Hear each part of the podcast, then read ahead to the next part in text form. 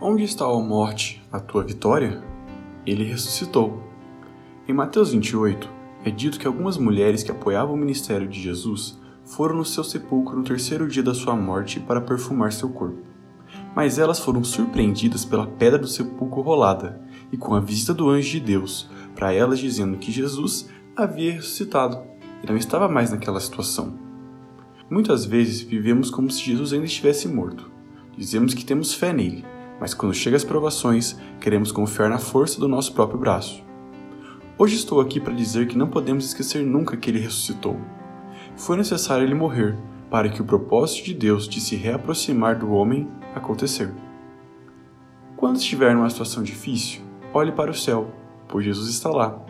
Ele vive e reina sobre tudo. Jesus veio para que tivéssemos vida em abundância. O que faz com que você não viva essa vida abundante? Um medo? Um pecado? Uma falta de perdão, saiba que para se ver livre de cada uma dessas coisas é necessário morrer em Cristo, para ressuscitar nele. Não perca mais tempo. Jesus está lá em cima, querendo cuidar de você. Mas para isso, você precisa entender que ele está vivo.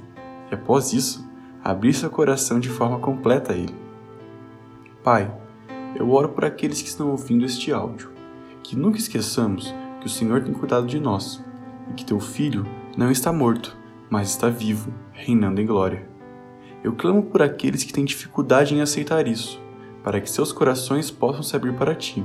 Em nome de Jesus.